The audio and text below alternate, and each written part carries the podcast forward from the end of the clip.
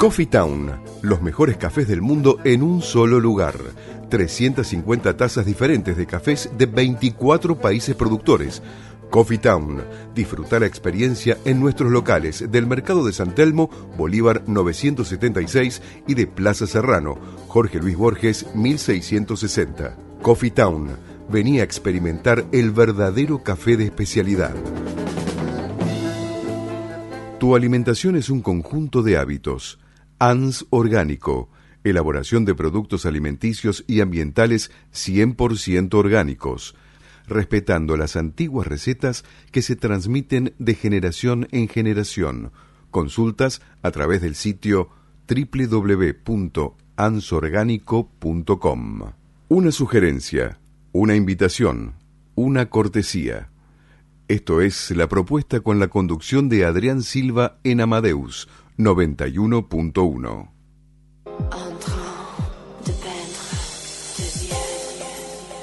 Bueno, hemos recorrido unos gratos minutos ahí. Sí. ¿Quieres ir eh, comentando algo, Lili, mientras? No, no, este, realmente Después con Analía, ya después Carolina nos va a comentar. es un viaje maravilloso que no se tienen que perder porque es único. ¿Cuándo es la salida, Lili? Semana Santa, el miércoles este 17 de abril. ¿Y el costo cuál es? Es, como te dije, cinco días, tres noches, media pensión, con una excursión incorporada que es este las termas de Cacheuta, con todo incluido, coordinador y guía local, y el valor es de 6.990. Perfecto. ¿Y se pueden comunicar a qué número el que quiera reservar? Es al 11 6 353 3703. Muy ¿eh? bien. O si no, en Facebook, Turismo Mataderos. Muy bien, Turismo Matadero por Facebook. Y ya saben, si quieren disfrutar la Semana Santa en Uspallata, en, en Mendoza, Mendoza, de Cacheuta, capital. y disfrutar que es maravilloso, se Desde comunican. Mendoza salen, ¿no? Sale Sí, sí, sí, sí, sí, sí, sí, Siempre O sea, se hospedan en paramos en, un hotel en eh, de céntrico en Capital, sí, Mendoza. Así que bueno, este, pero es fascinante.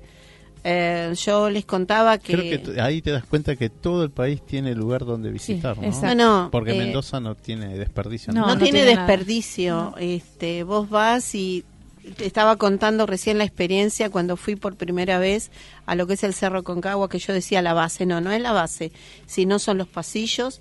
Cuando bajás del micro, lo primero que sentís te golpea el silencio. Nunca eh, te golpea así. Y vos mirás alrededor y lo primero que ves hacia la ruta, porque hice un giro de 360 grados, eh, ves una oficina donde se anotan los eh, alpinistas para su ascenso. Al costado ves este el helicóptero de rescate. Seguí, yo seguía girando, esto fue la primera vez hace 11 años, que pasó, no sé si un cóndor será, este, el... y cuando vi el Aconcagua, no, no, bueno, ¿qué pude hacer? Terminé llorando, Y sí. porque es algo increíble, Majestuoso. es majestuoso. Son experiencias que uno, a través de la vivencia, ahí está, son experiencias De vida. de vida, de vivenciales, que vos lo querés eh, Uno lo cuenta y no puede. eh, y no buscar no encontrar las no, no hay palabras, porque se mezclan un montón de Hay cosas. que estar ahí, hay que verlo y hay que experimentarlo. pero bien, bien, una, una belleza realmente, como el puente del Inca, que bueno, otro de los hoteles íconos de que también para un cierto nivel de gente que lo disfrutaba tremendamente y bueno, increíble, increíble. Así que bueno, disfrutándolo. No sé si tenemos más tiempito. Este, Sí, sí, sí, ¿sí? comentando un poquito. Hay una leyenda eh, sobre el puente de, del Inca que dice que eh, en- el, el rey Inca tiene su hijo que está enfermo con un problema en los huesos, una parálisis, y se entera que en el sur, en altas montañas, hay unas aguas que son curativas.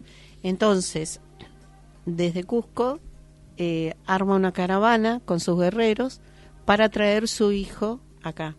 Cuando llegan al lugar, se dan cuenta que hay ríos muy tormentosos en el cual no se puede pasar, ya estaban, ya estaban en el lugar. Entonces sus guerreros, eh, agarrados de las manos y juntándose, se agachan para que puedan el, el jefe, en su hijo en brazos, cruzar el puente, siempre pisando las espaldas de sus guerreros, y después, este, bueno, llegan, lo pueden poner en el agua curativa, y cuando él quiere agradecer a sus guerreros, se da vuelta y estaban todos petrificados. Mm. Ahí está el, la leyenda, leyenda. de lo que es el puente de, del Inca. Pero y, bueno, y esas aguas, eh, ¿a qué, qué aguas pertenecían? ¿Qué- qué- qué- todo de eh, eh, lo que dijo este Lo que era lo- el agua del glaciar, exacto sería, ¿no? exacto Bueno, vamos a ver si nos cuenta podemos algo ver, con Juan Peralta. ¿Qué tal? Buenas noches, Juan. Hola, hola. hola hola Hola, ¿Qué Hola. tal, Juan? ¿Cómo estás? Buenas noches. Adrián Silva te habla, Patria Amado, Hola, Liliana buenas Natale, noches. Hola, ¿Cómo ¿qué estás? Irene Ocampo. Hola, ¿Cómo buenas estás? noches. Y bienvenido a la Propuesta Radio. bueno, hola Adrián, hola a todos ahí en, en el estudio. Eh, muchas gracias a ustedes por el llamado y bueno, un placer compartir un poco de- del trabajo que estamos haciendo acá por, por la cordillera de Chubut. Bien, sí, ahí, este, bueno, gracias a mm, María Laura Febo que nos, nos contactó con tu teléfono, así que bueno, nos pasó para que nos comunicáramos y bueno, contarnos un poco, ¿no? Eh, acá en esta comunidad, ¿no? De, de Love eh, Nahuelpam. Sí, bueno, eh, la comunidad Nahuelpán es una comunidad mapuche de Tehuelche que se encuentra a pocos kilómetros de Esquel. Eh, yo vivo en Esquel, eh, trabajo de acá con, con, digamos, todo lo que es el, el trabajo en comunidades cercanas y bueno, Nahuelpán es una de ellas, donde, bueno, a través de programas que se aplicaron desde INTA, eh, de 2015 a 2018, se generó un producto turístico de turismo rural comunitario, integrado por cinco familias del lugar, que bueno, seguimos trabajando porque bueno, siempre hay que seguir creciendo, pero ya es un producto posicionado y bueno, con, con lo que es la recepción de turistas al, al día de hoy. ¿A cuántos kilómetros está de Esquel? Son 17 kilómetros más o menos. Ajá. ¿Y qué tal el camino Eh. para llegar hasta ahí? No, el camino es, es bueno, es asfalto, incluso bueno, de- hay un tramo que se conecta con la ruta 40, que es la ruta 259, que salís de Esquel, y después, bueno, la mítica ruta 40 es la que atraviesa la comunidad de Hualpana, así que el- la ruta, digamos, está en buenas condiciones y también tiene la particularidad de este paraje, esta comunidad, que recibe a la trochita, un producto turístico de, bueno, de trascendencia internacional, que viene muchísima gente y que, bueno, lleva turistas todo el tiempo a, a. Claro. ¿Y qué, qué, en qué desarrolla, además de hospedaje, gastronomía y algunas otras cosas más? El hospedaje, eh, hay una propuesta que está trabajando con estructuras de, de adobe, que hay una familia, dos familias en realidad que están trabajando, una de ellas en alojamiento, eh, y que bueno, esperamos en el corto plazo poder prestar el servicio, y principalmente se trabaja con lo que es la valorización de los saberes mediante productos regionales o artesanía. Eh, las hierbas medicinales, por ejemplo, o sales mapuches, son algunos de los productos que se fueron desarrollando y que hoy en día se ofrecen eh, en una feria que tiene el grupo de trabajo eh, en el predio donde llega el tren. Claro. ¿Y qué, qué, qué eh, ha sido es el turismo ahí? Eh, y mira, hay un promedio de más o menos en 2018 por la trochita fueron 18.000 personas No, bastante. en todo el año. Eh, es una demanda interesante que por ahora eh, hay que seguir trabajando para que puedan quedar beneficios en la comunidad, que es bueno, de donde partimos. Cuando empezamos a trabajar eh, era muy poco, digamos, el beneficio que quedaba del producto de la tortita en la comunidad y de a poquito se está empezando a brindar, digamos, una determinada oferta de servicios que hace que todas estas personas, yo dije 18 mil, hacemos no sé, 100 pesos cada una, o sea, hay un gasto interesante que se puede aprovechar para que queden las familias al lugar. Claro, sí, sí, sí. Y, en, y, en, y para hospedarse más o menos qué, qué, qué cantidad de gente, qué plaza hay. Por ahora no hay servicios de alojamiento. Ajá. Es un, es un lugar que, que no, no brinda, digamos, el servicio para, para hospedarse. Eh, sí, como te decía, hay ideas que están trabajando y propuestas, pero actualmente, digamos, las personas que visitan Agualpan se quedan en Esquel, acá es, bueno, cerquita, y, Ajá. y tienen una mayor oferta de servicio. Acá hay más o menos, son eh, alrededor de 3.000 plazas hoteleras, que, bueno, de alguna manera recepciona todo lo, lo que sería el turismo que viene a esta región. Claro, fue, fue creciendo esto últimamente ahí en la zona. Eh, el desarrollo de oferta de turismo rural comunitario, eh, ¿me preguntás? Sí, sí, sí. Sí, sí, claro, eh, estamos eh, la verdad que muy contentos y, y se suman otras propuestas también acá de turismo rural, como puede ser la parte de viñedos, por ejemplo, eh, que se creó la ruta del vino hace poco, donde INTA también tuvo mucho que ver en Ah, mira este trabajo. Eh, y como que el turismo rural en sí como que se viene desarrollando fuertemente en la región con todo lo que está asociado, digamos, a lo productivo por un lado y a la cuestión de pueblos originarios, comunidades criollas por otra, donde, bueno, lo que se muestra es la cultura patagónica, la región patagónica, lo que es el día a día, digamos, de cada una de las personas que, que están acá viviendo y, y que, bueno, que no solamente crece la oferta, sino también crece la demanda y, bueno, se está generando algo muy interesante. Claro. ¿Vos hace cuánto que estás trabajando ahí con ellos? Eh, yo comencé a trabajar en el año 2014. Eh, en ese momento presentamos ante el Cambio Rural 2, eh, que comenzó en 2015. Y bueno, y ahí se extendió hasta el 2017 más o menos, que nos reconvirtieron en el Grupo GAL. y a partir de esa reconversión, bueno, estuvimos el último año trabajando y en 2018 terminó, digamos, lo que son los tres años iniciales programados en los cambios rurales. Claro, sí, sí, sí. Este, y la, comunidad, ¿qué tal? ¿Cómo, ¿Cómo es la recepción de la comunidad en sí? ¿Están contentos? ¿Cómo ve que está creciendo esto? ¿Lo, aceptan bien? Eh, con, los grupos, eh, digamos, con el grupo estamos trabajando con las personas, eh, la verdad que es muy lindo recibir una, digamos, una evolución en cuanto a la parte técnica con lo que es el empuje que le ponen y las ganas. y yo creo que, que, sí, digamos, todo lo que, lo que están recibiendo, al ver, digamos, de una manera que aumenta su calidad de vida de alguna manera, eh, dependiendo de ellos mismos, eh, hay cada vez más personas que están empezando a emprender y bueno, tener hoy, digamos, cinco familias y otras que se pueden ir sumando, eh, va demostrando, digamos, que, el turismo está teniendo, digamos, buenos efectos en Nahuel Pam y de alguna manera se trabaja en, algo principal para estas comunidades, que es el tema de no perder la cultura, su identidad. Claro, sí. Y bueno, en base a eso trabajamos mucho con lo que son los saberes tradicionales, con algunas cuestiones culturales. así que bueno, yo diría que en, términos generales es bien recibido el turismo. Sí, sí. Y Tocom Topaín, Juntos Podemos en lengua mapuche, ¿no? ¿Eso ¿quién, lo deliberó ahí entre la comunidad? Y es, es parte, sí, digamos que la comunidad en sí es una figura más grande, de más pobladores, y el grupo de turismo Tocom Topayín eh, es un grupo que, que se conformó eh, de acuerdo, digamos, a esto que, decía hoy, digamos, empezaron a ver que llegaba la trochita y no dejaban en el lugar, entonces empezaban a eh, querer, digamos, de una manera ofrecer algo para eh, brindar un servicio a los turistas que llegaban. Eh, y el nombre fue un nombre que surgió del grupo, como es la metodología de trabajo que, llevamos adelante, en cuanto que las ideas siempre salen de la comunidad, son de manera, digamos, endógena, van, saliendo a partir del consenso. se propuso en una reunión este nombre y que hace alusión al trabajo comunitario o al, digamos, trabajar por la comunidad, ya que una comunidad que está muy muy golpeada en la historia, hubo un desalojo muy fuerte, muy cruel en el año 37, eh, y donde, bueno, hay unas cuestiones históricas que todavía estamos eh, trabajando un montón para que se puedan mostrar al turismo. Así que, bueno, de alguna manera, juntos podemos eso, juntos podemos y quedan los puntos suspensivos para todo lo que se puede hacer por la comunidad. Eso, totalmente. Bueno, Juan, eh, te agradecemos que nos hayas atendido, más allá de estos breves minutos, pero nos orientaste un montón, así que esperamos en algún momento de, nuestra eh, existencia ya de visitar todos estos lugares. Tuve privilegio de ir, así que divino. Así que bueno, Liliana Natal es parte de Renacer Turismo, es coordinadora. Así que bueno, apuntando también todos estos lugares que vamos conociendo programa a programa a través del INTA, ¿no? que del INTA Turismo Rural, que también la otra vez hablamos con Colonia Benítez en Chaco y también con eh, cortaderas en la zona de Coronel Suárez también.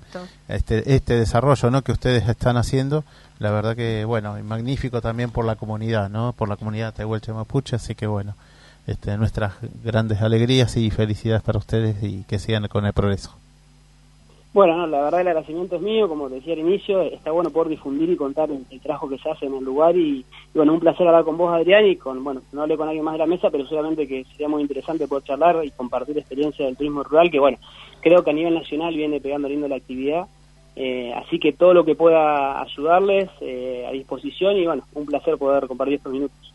Por supuesto, Juan. Y te invitamos que toda actividad que tenga ahí desde la comunidad y cualquiera que sea de alrededor, este, compartirlo. También está la propuesta radio, eh, la propuesta que está en Facebook y así esto también nosotros nos gusta difundirlo. Bueno, bueno, desde ya que sí y bueno, y viceversa. Yo después si querés te paso los contactos del, grupo Tocando Pasión para que puedas difundir y poder ayudarnos, digamos, a, comunicar esta experiencia que se puede vivir acá muy cerquita de Esquel. Bárbaro. Muchísimas gracias, Muchísimas gracias, ¿eh? Y buenas noches a todos. Y lo, felicito. Muchas gracias. gracias. Muy bien. Bueno, ya estamos en comunicación con con Chubut. Con Chubut, Seguimos viajando, pero que federalísimos hoy, ¿eh? Me encanta, me encanta. Ya estamos con Analía, sí. Hola, Analía. Hola. ¿Cómo estás? Estamos viajando. Noche de viaje. Qué lindo. Estamos viajando, ahora volvemos a San Telmo. ¿Cómo andás? ¿Y por dónde anduvieron? Porque yo Mirá, estaba sí, fuera y no oh. podía escuchar la radio. Mendoza, Chubut. Anduvimos por el puente de Linca, Exacto, Payata, toda esa zona. Ahora estuvimos por Uh, qué Esquel. Chubut. Ahora estamos con vos. El Cerro Concagua, así que bueno. Ahora voy a invitar a Carolina en un ratito, así que te podés acercar, Carolina, así les preguntas estas cosas a, a Analía. Uy, esas preguntitas que Ah, hace empe- Caro, empezamos a, a preguntarte o que comentes a la audiencia los métodos y las variedades de café. Los métodos para preparar café. Exactamente. Porque Uy, acá, viste, ahí- usan saquito. Uh, Usan no. saquito, usan marcas, marcas solubles, maquinitas, A mí cafe- lo par- cafetera, cafetera- pero no la cafetera, cafetera de cápsulas. No, no, no hablemos cafetera de Volturno. No, no, no, no. me gusta el café en particular, el café que, que se hace tradicional, primero, pero que diga la experta. Vamos a escucharlo. yo. A ver. Eh, no, hay mm, fo- formas de preparación hay como un montón, porque Claro. en general a veces no la gente dice, uh, no, pero yo no tengo una cafetera expreso, entonces mm, todo mal, no lo puedo hacer bien. Y la verdad es que no, se puede hacer hasta con, con, digamos, con el filtro de papel Claro, perfectamente. sí. Es un Eh, También el famoso bárbaro. café turco, ¿viste? Que lo preparan en la arena caliente, este, sin filtro, sin nada. Podés contestar, Analia. Ahí está, yo le estoy tirando ahí. te, te- te corrige, te corrige. claro, ahí está. Eh, sí, el método a la turca es, eh, en realidad es el método árabe, Sí, es el más fuerte de todos, el más concentrado. es el más concentrado, mira, claro. Es el más concentrado, es el que se muele más finito, que queda como azúcar impalpable prácticamente de fino, es un Sí. polvo muy finito, y, y se somete, digamos, a un tiempo eh, largo con el agua, a temperaturas bastante altas, aunque no tiene que hervir, pero... Claro. ¿No se quema, va Analía, a esto? temperaturas altas, ¿sí? ¿No se quema ese café con tanta temperatura? No debería, No debería. no debería. Ujú, Eh, si es, eh, si lo dejas hervir, se va a quemar. Claro, Lo que no tiene es que hervir. ese. Eh, y bueno, después este queda con esa concentración importante porque tampoco no, no usamos filtro. Claro. Pero bueno, no a todo el mundo le gusta esa manera de tomar el café. Eh, a mucha gente, la mayoría te diría, de la gente lo toma más, eh, más suave Claro. el café. Y en los métodos de filtrado, puede ser, bueno, en casa, en- sí, en la Volturno, que se conoce como Volturno, Sí, que es una cafetera italiana, Una cafetera italiana, en claro. cualquiera del sistema de filtro. Sí, Sí. intentar que no sea un filtro de tela, por la cuestión de el- eh, los olores, los sabores que va a transmitir a humedad la tela, Claro, por más sí, que... sí, sí. O decir, no, pero yo la seco rápido y la blanqueo. ¿Y con qué la blanqueamos? Con lavandina. Con jabón, con lavandina. y con la Claro, y después todo- Tiene gusto Claro, después. Entonces, y sí. Qué buen eh, dato. intentar que sea de papel el filtro. Acá Carolina usa el filtro de tela, dice. Sí. Yo soy Una media. la media de la abuela. Claro. No, yo no, yo no E incluso, mira, las medias esas este, de las abuelas que eran mucho más resistentes que, la- Claro. que las modernas. Exacto. Entonces aguantaban bien la temperatura. Sí, sí. Pero bueno, en realidad hay el, el método de la que se conoce como French press, que es esa que parece como una jarra que tiene un émbolo que baja. Ah, sí. y eso sí. también es, una, es un sistema muy interesante para el café porque le da muy buen cuerpo y bueno, uno puede controlarlo muy bien al café ahí. Eh, ahí para esa preparación hay que molerlo grueso, eso sí, digamos, de acuerdo a cómo se prepare el café hay que molerlo o más fino, o medio, o más grueso, porque si no después te va a salir mal. Claro. Eh, te va a quedar como amargo o le van a, a- a faltar sabores o va a estar demasiado astringente, digamos, si no está bien eh, molido. Claro. Por eso es importante elegir el café, comprarlo en grano, hacerlo moler de acuerdo a la forma que uno lo va a preparar. Y qué listo. rico que es el olorcito a café. Es Recién Claro, molido, es una ¿no? Bien cosa. molido. Oh, es riquísimo. La extracción, la taza, como decís, ¿no, Analia? Sí, digamos, es la, la- las características del café. El café son- tiene más de mil compuestos aromáticos, hay más de mil olores adentro de una Un taza de café. Qué, espectacular. Por eso es que se estudia catación, Ujú. para eh, aprender a identificarlos, ¿no? Pero bueno, el café es muy, muy, muy aromático. Sí. Entonces, eh, apenas se muele, Y el problema es que cuando se muele y se deja molido mucho tiempo, pierde ese potencial aromático, se va degradando, el café se va oxidando y se va degradando. Entonces lo importante es eso también, o sea, molerlo de a poco, tener algún molinillo en casa, esas cosas que a veces uno dice, uh, más trabajo, porque aparte si yo me compro el saquito o me compro el instantáneo, es más fácil. Sí, sí, sí. es más fácil, más por ahí. pero no es el mismo se sabor. pierde, claro, se pierde un montón, muchísimo se pierde. ¿Sabes que te, hago una preguntita hablando de estas de estas cuestiones, eh, estos tips, digamos, de café? Mi abuela compraba el café, eh, ¿no? Eh, y lo ponía en la heladera para que se conservara. ¿Qué hay de cierto en esto? No, Nada que ver. este, no, no, al contrario, digamos, la heladera lo que produce es eh, concentrar humedad en el grano de café o en el café molido. Claro. Entonces, Bien dicho, eh, Analia. se lo mucha- muchas guardan en Mira, acá heladera. tenemos quien No los hace, no guardan el café en la heladera. guardan- Después hay otras que hacen en Yo hago las dos cosas, hago todo mal, Analia. Claro, tenés que enseñarnos a estas chicas acá. Yo te voy tirando los tips y vos vas diciendo. Yo, estoy a- yo hago el café en, o sea, en- con la tela Y lo guardan en la heladera. y lo guardo en la heladera. Bueno, Toma, no vayan ya- a tomar café a lo de Carolina. Con esa descripción nos podemos ir imaginando. Café a lo de caro no, tomate unos mates mejor. Yo soy matera, ¿qué voy a hacer? Pero me encanta, me encanta el café bien hecho, por supuesto. y mi consulta, a ver, ¿qué, ¿de qué se trata el café descafeinado? Perdón, no te El café descafeinado. El café descafeinado. Mira, hay una, una tendencia a es. pensar que Sí. el café descafeinado es saludable. Ajá. ¿no? O sea, Sí, uno sí. asocia Sí, esas cosas que no con, tiene cafeína. con orgánico, Ajá. con saludable porque no tiene cafeína. Y, y la verdad es que descafeinar un grano significa someterlo a un proceso químico. Claro. Puede No es ser natural. con productos químicos o puede ser con reciclado aguas y temperatura, pero es un sistema industrial, Antinatural. obvio, claro. ¿Entendió, Eh, es señora? un sistema No, no, por el cual, con, la, con temperatura y de digamos con una serie de detalles en el medio de esto, ¿no? Pero lo que sucede con el granito es que se lo se lo moja y eh, se se, se le extrae la cafeína, los aceites y los compuestos. Deja de y después café. pasa por un proceso donde al final de todo ese recorrido se le vuelve a colocar al granito, el granito vuelve a tomar algunos compuestos y la cafeína quedó a un costado. Entonces queda un 0,2-3% de cafeína. Tampoco es que tiene cero, Claro, sí. tiene muy, muy poquito. Olvídate. Tiene poco de café, digamos. Olvídate que tenga gusto. Pero Claro. claro, o sea, si vos Claro, incluso me ves el grano, porque eso se hace con el grano verde, con el grano antes de tostar. Claro. Si vos Mm. ves el granito, eh, no es verde, es un grano gris, Mm, medio claro. entre gris y marrón, porque fue sometido a aguas calientes y a todo un proceso que es antinatural, no es, no es, no es que lo produce la misma planta. En el caso nuestro, por ejemplo, nosotros en Coffee Town sí hay un varietal que naturalmente la planta no produce cafeína, entonces es Ah. un granito Eso. que es naturalmente descafeinado. Que es otra Ah. cosa. Pero Bien. eso es otra cosa, esos son, son Natural, varietales exóticos, natural, raros. Es el laurina, ¿no? Esa ser. es la laurina, claro. mira. Esa es laurina. Bien. Sí, Entonces ese sí. sí es natural. Pero después cualquier otro grano Que es de Brasil, descafeinado eso. es industrial el proceso que Claro. recibe, ¿sí? Sí. Bien.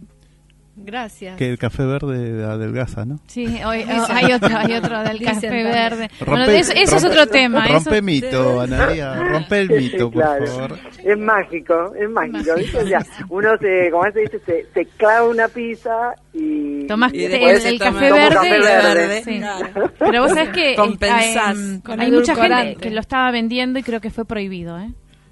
Ah. No, no, no creo que esté prohibido. La verdad es que no escuché eso. No hay razón para que sea prohibido porque es un grano, es, es una semilla verde Sí. que haces una infusión, la, la, la pones en agua a hervir donde hierve durante unos minutos, eh, 10 o 15 minutos, y después la dejas un par de horas para que se enfríe, para que termine de, de extraer los componentes que, que quede. Queda como una especie de, de- de- de té, es una infusión con el grano verde, que tiene sabor a pasto, básicamente, no tiene sabor a Sí, café. sí, sí, sí, no tiene sabor a pasto, sí. No, pero decía que no eh, era muy bueno para la salud ese, ese- esa, esa Eso es lo que tiene, eh, que lo tiene todo el café, lo tiene claro más un grano verde que un grano tostado, pero un grano tostado también lo tiene. Tiene una, un una gran porcentaje de antioxidantes. Entonces, esos antioxidantes son los que te favorecen en el organismo. Pero digo, si uno no hace un régimen para adelgazar, Claro, o no camina, o hace gimnasia y demás, el café solo no te va a adelgazar. No. Digamos, ayuda a una cantidad de cosas metabólicas del cuerpo. Pero tampoco es que es mágico, ¿no? Sobre todo, digamos que es, es bueno como antioxidante. Te- Tendríamos que verlo desde ese punto de vista, digamos, no no desde el punto de vista del adelgazamiento. sí como algo un- saludable para hacer una infusión. Exactamente, es saludable y es un complemento que Claro. puede ayudarte a quemar grasas, pero si vos no haces actividad física o comes y car- mucho carbohidrato y demás, Sí. vas a engordar igual por más que tomes Seguro, café sí, verde. sí. Forma parte, digamos, de una dieta y de un conjunto de, de- de costumbres saludables. Exactamente. Y el, el café tostado también, También, tiene antioxidantes. Ah, Eso claro. también está bueno decirlo. Ujú. O sea, eh, por ahí, donde menos antioxidantes, va perdiendo los antioxidantes es cuando se tuesta, cuando están muy oscuros, esos cafés que son muy negros. Sí. eh, y bueno, ahí perdió más cantidad, pero el café tostado, los cafés de calidad, que están tostados más claros, eh, o claro, tostados medios, tiene un porcentaje alto de antioxidantes. ¿Qué, qué variedad ahora se, se está comercializando más ahí en Town? ¿Varietales o orígenes? Eh, varietales.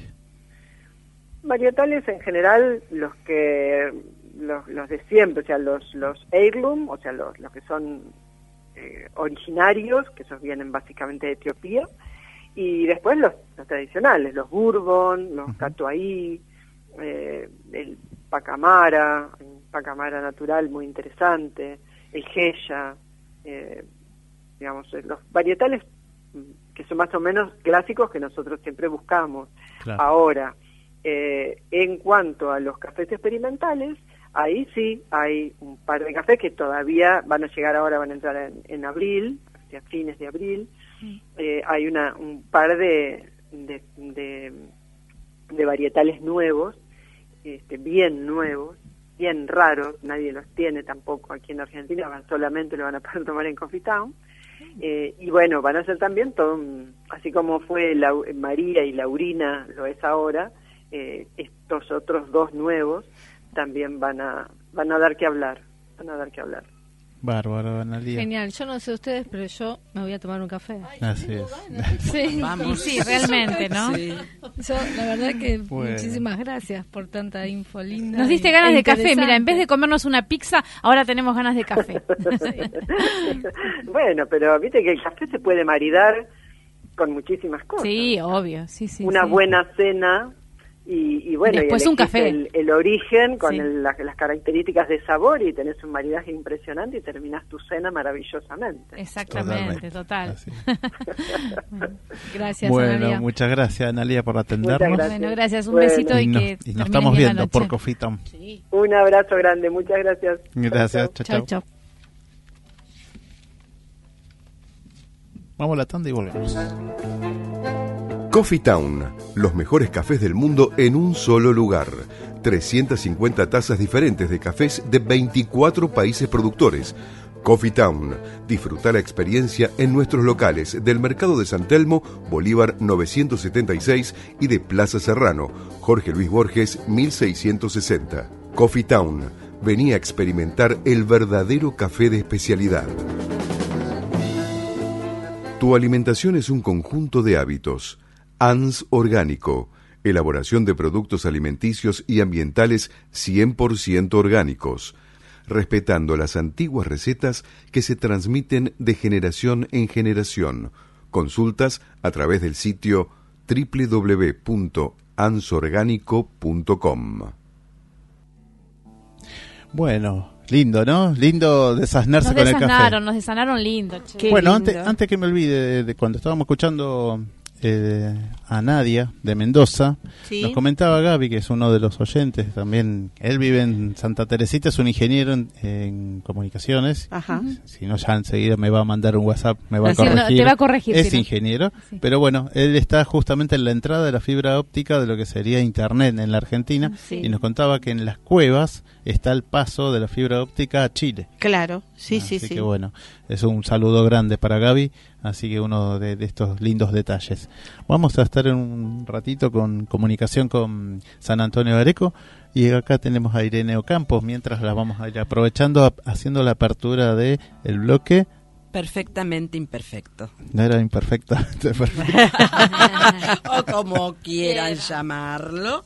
En realidad es perfectamente imperfecto. Todos somos perfectamente imperfectos. Sí, y tenemos, cada uno aporta lo que tiene para lo que hablábamos la semana pasada, el grupo, ya sea de trabajo, ya sea el grupo primario familiar o lo que hablamos el otro día. ¿Cuántas emociones, cuántos viajes, lindo, cuántos ¿no? paisajes? Qué lindo. Qué lindo viajar. La propuesta despierta sentidos. Yo en Mendoza no eh, a San Rafael fuimos. Claro, sí. A San Rafael, que también unas excursiones hermosas, unos paisajes que, como decías vos, eh, son emociones tan grandes que tenés que vivenciarlas porque no entran en una foto. Totalmente. Y que aparte cuando vos la ves plasmada, vos decís, no, no es esto. no es esto. Y llega un momento que dejas de sacar fotos porque no entra lo que vos ves. No, sí, totalmente. Entonces decís, no, ya está. Me lo llevo puesto. Disfrutarlo. Me lo llevo puesto. Sí, hay veces que hay que sentarse y contemplar. Sí. Porque sacar fotos, decís, no, pero no.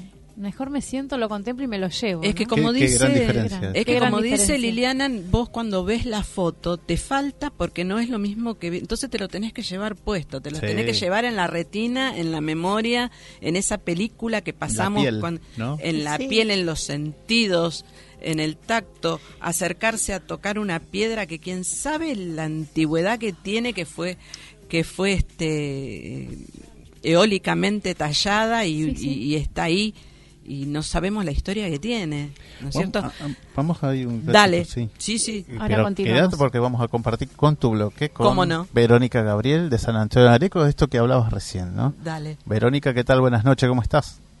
Hola, buenas noches. Un placer poder estar comunicada con ustedes. Dale, bueno, vos nos seguís siempre ahí por las redes, así que bueno, ahí en San Antonio de Areco, ¿no? Eh, es Caminos de Areco, ¿verdad?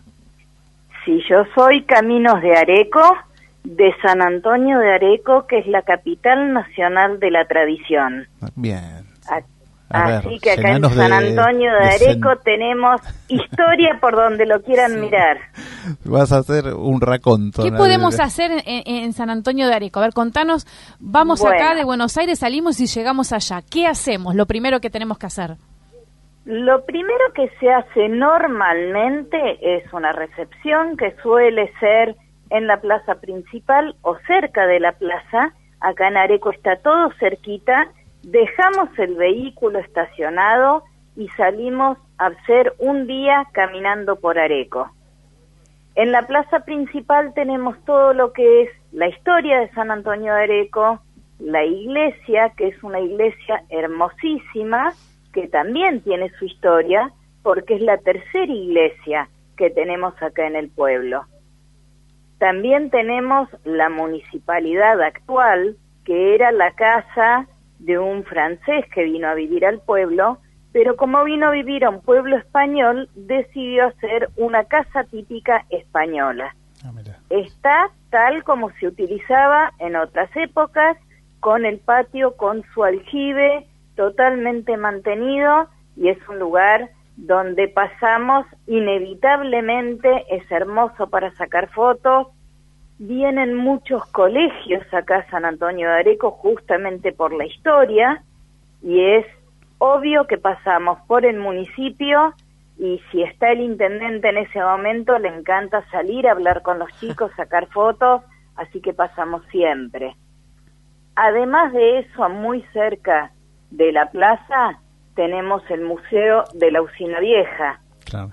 Era la antigua usina eléctrica del pueblo, desde 1901 hasta 1935 funcionando ahí con máquinas a vapor.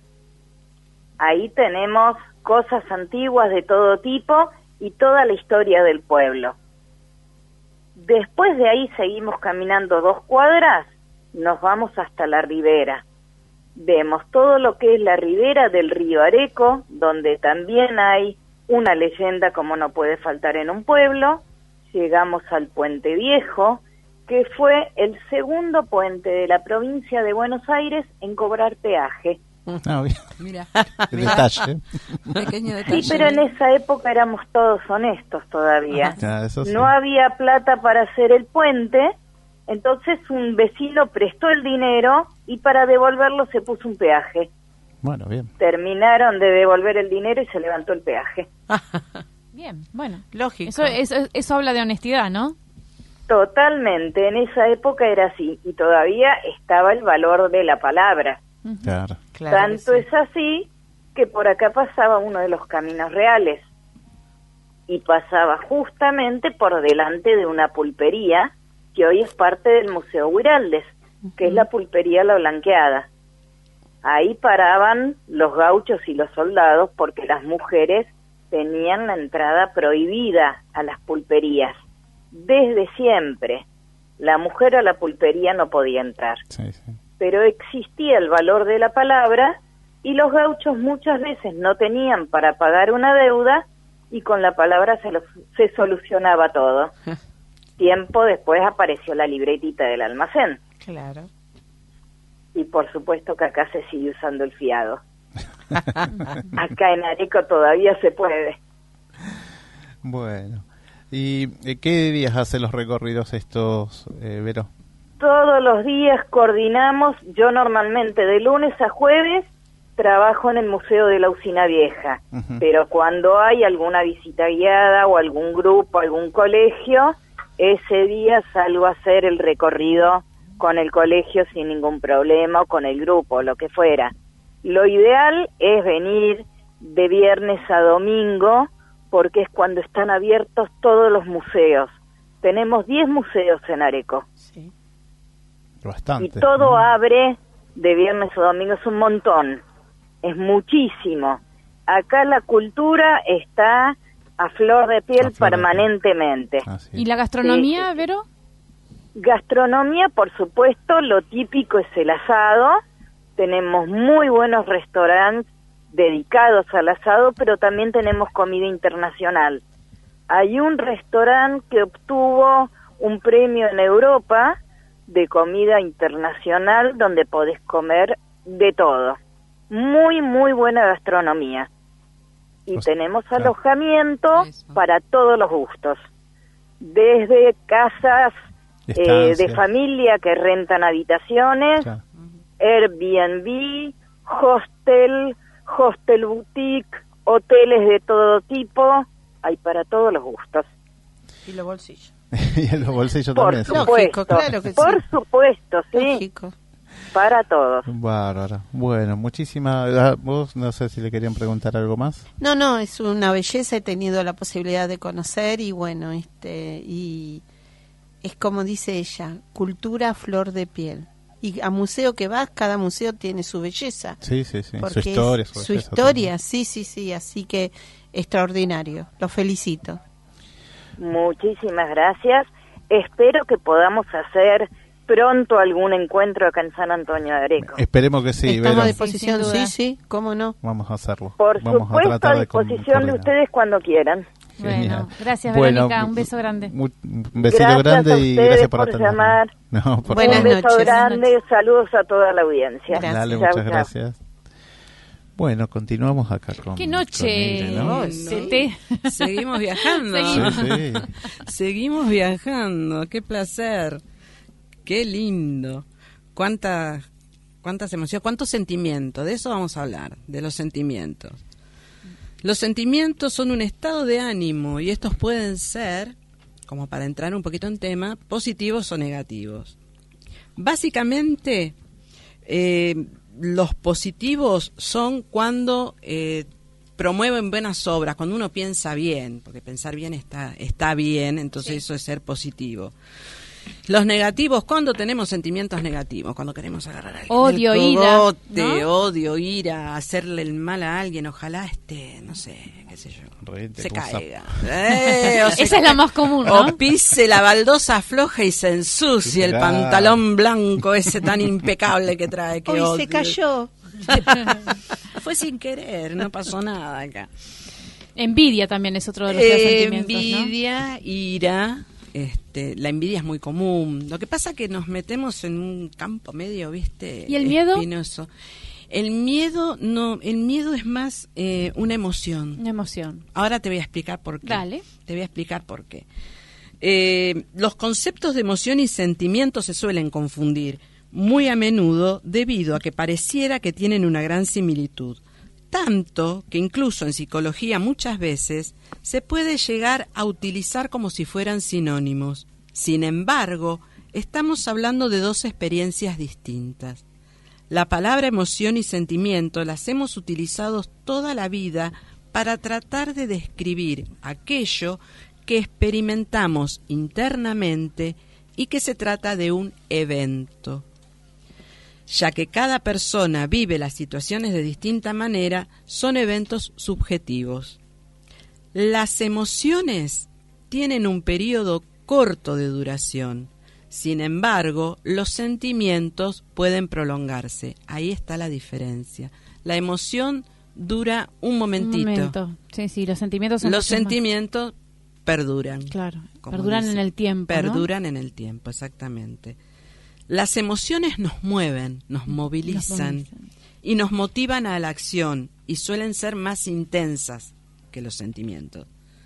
Para poder diferenciarlo, ya que esto nos puede ayudar a conocernos y comprendernos mejor a nosotros mismos, podemos decir que en neurociencia se dice que la emoción es la reacción química que se produce en nuestro cerebro a manera de respuesta a un nuevo estímulo externo, que trae como consecuencia que se genere una alteración en nuestro cuerpo. Irene, ¿de qué estás hablando? Pásamelo en limpio. Sí.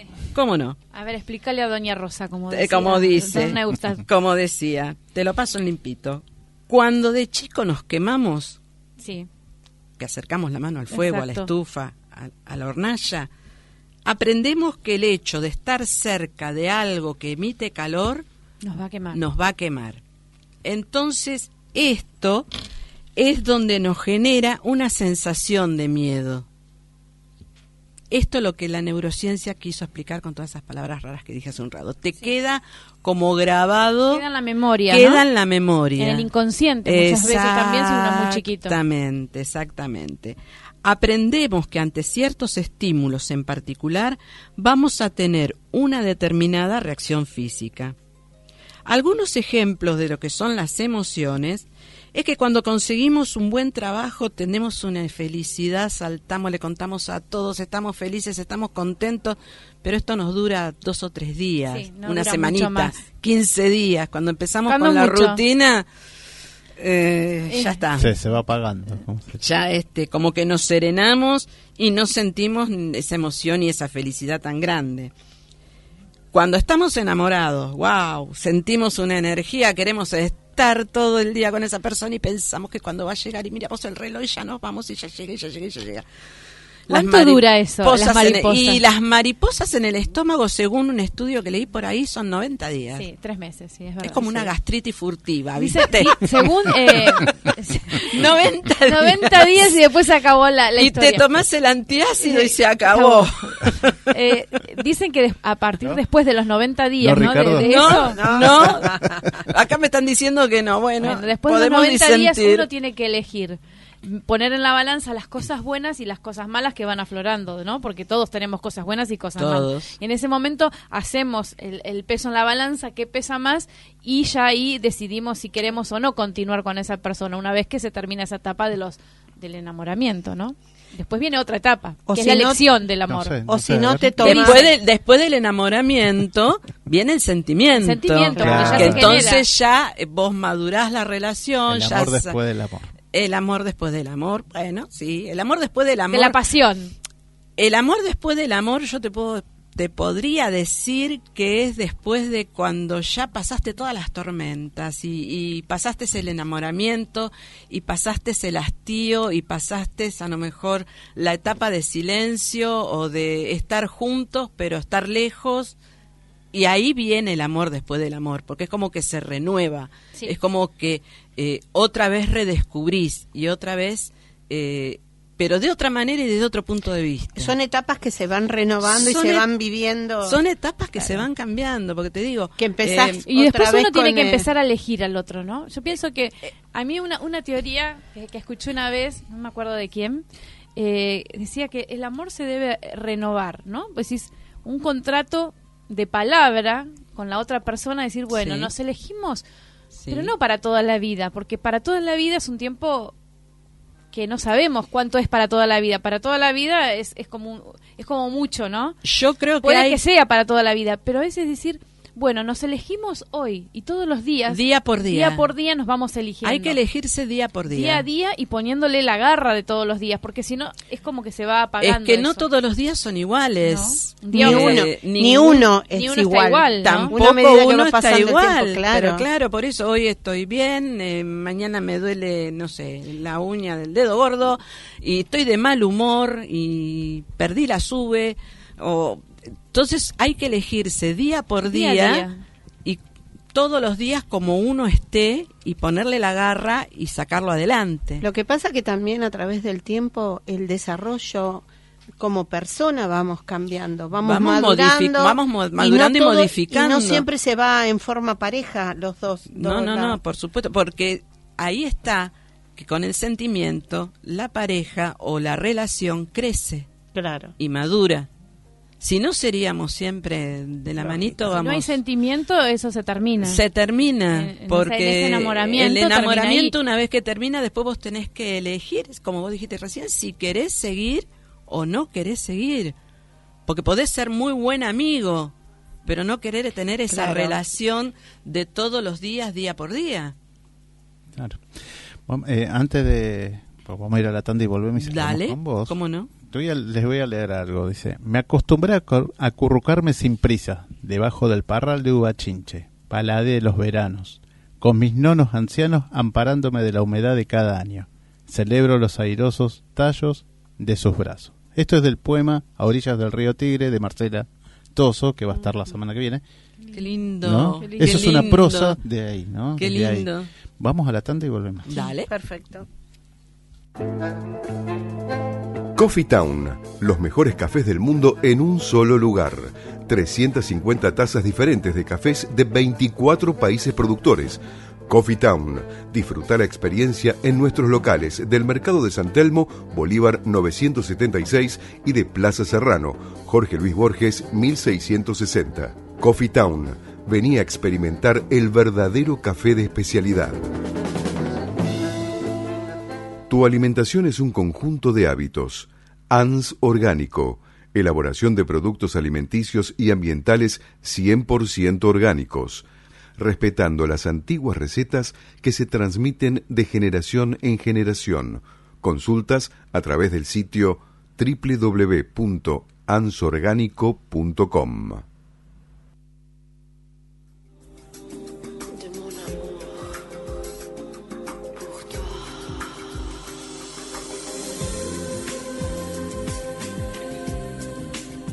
Bueno, estamos acá, seguimos después de la tandita, seguimos acá con Irene.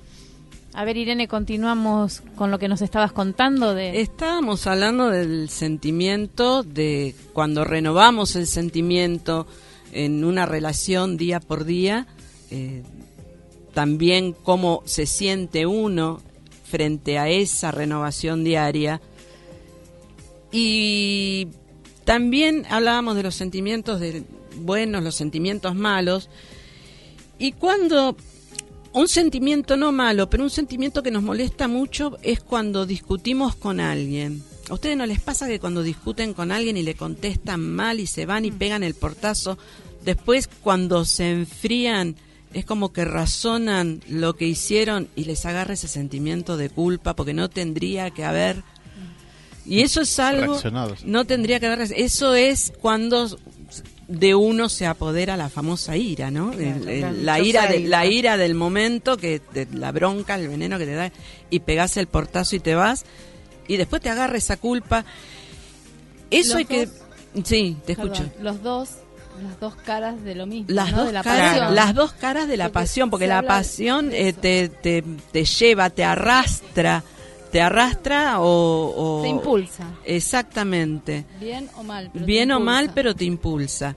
Y, y eso es algo que yo trato, yo en particular, y a- aquella persona que me pide una sugerencia, eh, de trabajarlo porque muchas veces nos quedamos con ese sentimiento de culpa y no sabemos qué va a pasar mañana.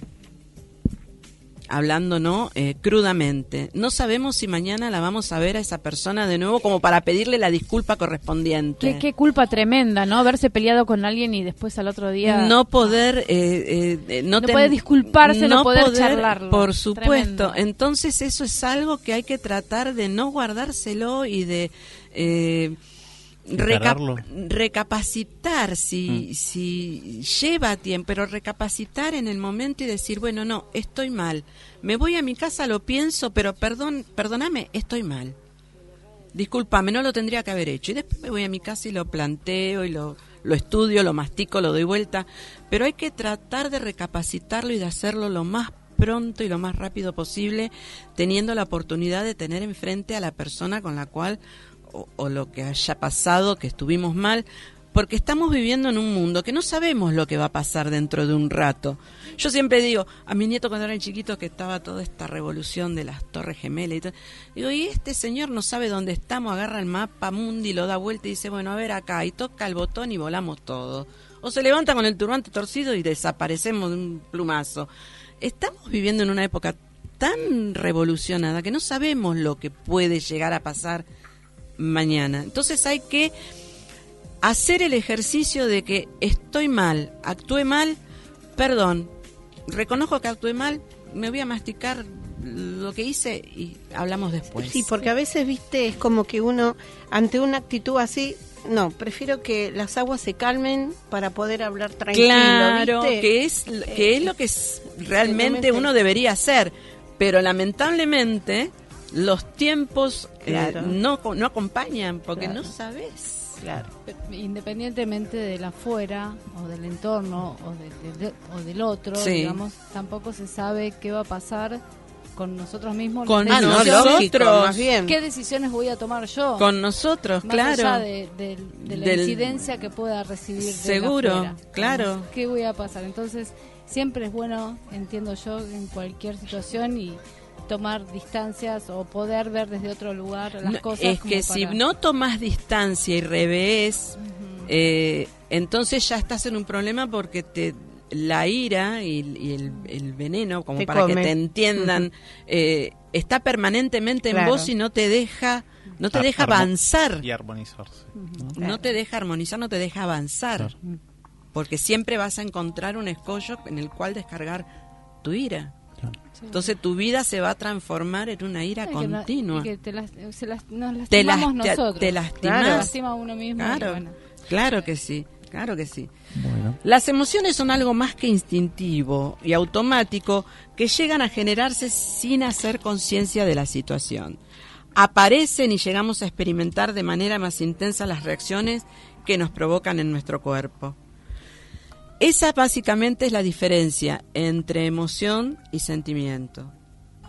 El sentimiento perdura, la emoción se va. Se va. Perdura un poquito tiempo y se va.